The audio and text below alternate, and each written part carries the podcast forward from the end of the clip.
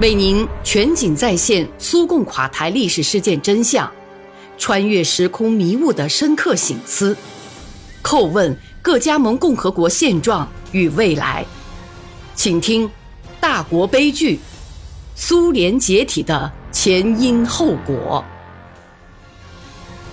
这便是有关当前这一迫切问题的某些事实材料。毫无疑问，现在有。将来也还会有一些政治家和理论家证明，此前做出的种种决定是没有法律根据的。但是已经干过的事情，从历史上是抹不掉的，总不能从历史上抹掉别洛韦日之夜干下的那些勾当吧？既然干了，那历史名城塞瓦斯托波尔的问题和黑海舰队的问题，便是那个夜晚造成的悲惨结果之一。但是应该记住，在签署别洛韦日协议时。也承认过必须建立对战略力量的统一指挥，对核武器和其他大规模杀伤性武器保留统一监控权，而且“战略力量”这个术语还得到明确的界定。在这个具体情况下，黑海舰队是全苏海军的一个战略性行动分支，它应从南方海域保卫独联体。必须强调一点。管理和生活保障基础设施是一个统一的、不可分的战略性行动单位。任何试图分割舰队的做法，就意味着将舰队消灭。远在1992年，俄国海军领导便提议帮助乌克兰建立自己的舰队，甚至简要提出了乌克兰建立这支舰队应解决的一些问题。但这些想法只做了预先讨论，后来并没有进一步展开。在我看来，促使乌克兰领导与俄国对峙的原因有二，原因之一便是克里米亚。一九九一年一月二十日，克里米亚实行全民公决。问题是，您赞成恢复克里米亚苏维埃社会主义自治共和国作为苏联主体之一和同盟条约参加者的地位吗？有百分之八十二居民参加全民公决。其中百分之九十三的人对这个问题持肯定态度，占有投票权的克里米亚人的四分之三。全民公决的结果为乌克兰最高苏维埃所认可，他颁布了关于恢复克里米亚社会主义自治共和国的法令。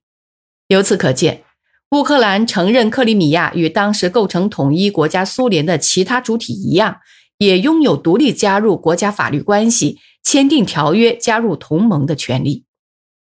一九九一年三月十七号，全苏全民公决时，半岛居民中有百分之八十七的人表示赞成保留苏联，以作为更新后的平等主权共和国联邦。一九九一年九月四号，克里米亚最高苏维埃通过《克里米亚国家主权宣言》，但乌克兰于一九九二年四月二十九号通过的关于克里米亚自治共和国的地位的法律，却大大限制了他的权利。一九九二年五月，通过了克里米亚共和国宪法。该宪法引起乌克兰民族主义分子的强烈抨击，同时亦未得到俄国政府的支持。同年五月末，以最高苏维埃为代表的俄国立法当局听取了专门委员会就一九五四年的决定进行法律评估的报告。该报告指出，俄联邦最高苏维埃完全根据现行国际法准则。以维也纳公约为依据起草并通过决议，认为将克里米亚州由俄联邦转交乌克兰苏维埃社会主义共和国的决定违反宪法，应予废除。克里米亚和乌克兰之间旷日持久的意见分歧，在俄国完全放弃谈判的情况下，导致出现了长期政治危机。在这种条件下，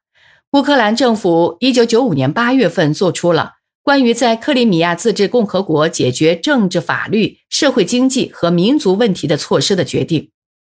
当时乌克兰的社会经济领域出现了危机状态，而这种危机又因为以前被驱逐出境的公民及其后代回迁克里米亚，而造成半岛上的危机状况大大加剧。但就整体而言，这个决定的目的并不是要克服经济困难。而是要建立族群方面的同盟军，因为所谓原住居民，包括主要是1945年以后移居克里米亚的乌克兰人、克里米亚鞑靼人、卡拉伊姆人、克里米亚犹太人。而所谓非原住居民指的是俄罗斯等其他人。此外，做出这些决定是希望从立法层面上巩固克里米亚达旦人国民会议在乌克兰的特殊地位，使其进入乌克兰的政治法律范围。乌克兰政府的决议中提出了一个问题，即被驱逐出境的民族首先是克里米亚达旦人，必须有自己的代表进入行政机构，即明显的表示希望能在多民族地区按多民族原则建立政府。这样，基辅力图改变半岛的族群政治格局，希望在未来历史上把克里米亚共和国变成乌克兰版图内的克里米亚达旦国。但是，我觉得这种做法完全没有考虑到当前泛突厥主义的倾向，也没有考虑到这些行动对乌克兰和整个黑海沿岸地区可能造成的后果。乌克兰领导在这一问题上缺乏远见的政策。清楚地为不应该在报刊上发表的一些东西所证实。我有意使用“不应该”一词，是因为有些题目的确不该受到国家鼓励。其中，首先包括那些可以挑起民族仇恨的内容。在这样一个微妙的问题上，我不能无根据地杜撰。何况，我对乌克兰人民还怀有深深的敬意。我有许多乌克兰朋友，同他们一起，我度过了少年和青年时光。克里米亚之声报是乌克兰议会出版的报纸，《乌克兰之声报》的附录。一九九七年，克里米亚之声刊登了历史科学博士沃兹格林的系列文章。这些东西具有极大的煽动性，使克里米亚自治共和国最高苏维埃不得不因此通过一项特别决议，其中特别指出，该文同沃兹格林前所发表的。有关克里米亚的文章一样，其特点为公开仇视斯拉夫，反对俄罗斯，缺乏科学态度，刻意歪曲和直接篡改事实，充满事实错误，表述极为不准确。沃兹格林继纳粹空想家希特勒、希姆莱、戈贝尔、罗森堡等人之后，鼓吹某些民族具有与生俱来的恶劣品质，认为是由于这些品质。决定了这些民族在历史过程中的地位，也决定了这些民族的个别代表人物和某些政治组织的政治行为。沃兹格林与自己的思想先驱不同，他并不认为犹太人是天生的敌人，而是把许许多多源于民族内心深处的恶劣品质强加到斯拉夫民族，首先是俄罗斯民族头上。他的文章着重论证一种思想。认为斯拉夫民族具有无端发动侵略、性喜扩张、力图压倒和消灭其他民族等危险和恶劣的品质。作者一贯鼓吹斯拉夫人和克里米亚鞑靼人之间的矛盾是对抗性矛盾的思想，鼓吹他们的文化在克里米亚具有激烈的对抗性。克里米亚议会领导致俄罗斯国家杜马的呼吁书中写道：“鉴于此类能够挑起民族纷争。”挑起对俄罗斯人民以及居住在独联体各国和波罗的海地区俄罗斯人仇恨的行为，不仅可能发生在沃兹格林身上，而且可能发生在俄罗斯联邦其他科学工作者和国家工作人员身上。故克里米亚自治共和国最高苏维埃向各位呼吁，要对俄罗斯联邦国家机关、个别国家工作人员、科学机构和科学工作者。旨在挑起民族不和，并在乌克兰和克里米亚自治共和国、其他独联体国家和波罗的海沿岸地区各国挑起反斯拉夫、反俄情绪的活动加以分析。这种科学的分析的后果很快便显现出来，而且这样的理论基础还加上基辅当局的政策。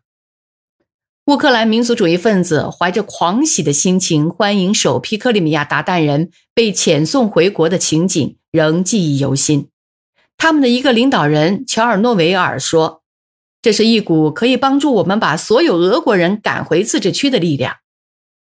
一年年过去，现在可以说他是对的。克里米亚鞑靼族代表团在乌克兰总统身边设有代表。他在克里米亚最高苏维埃积极鼓吹分裂主义政策，任务明确而又公开，建立克里米亚鞑靼国，接受土耳其庇护，脱离乌克兰。口号是：“这是我们先人的土地，我们是他的主人，而你们现在是外来户。”这一口号正在被坚定不移地执行，肆意抢占土地，制造大规模混乱，殴打具有斯拉夫体貌的人，包围政府大楼。当局表现出无能为力，只有少数刑事案件能够得到法院审理，极有可能是出于对俄国人盲目的仇恨。乌克兰当局同意将克里米亚交给克里米亚鞑靼人，在那里建立一个对乌克兰友好的国家。看到克里米亚发生的种种事件，看到克里米亚鞑靼人好斗的立场及乌克兰当局对此事的态度，使人不由得要去翻阅我国历史。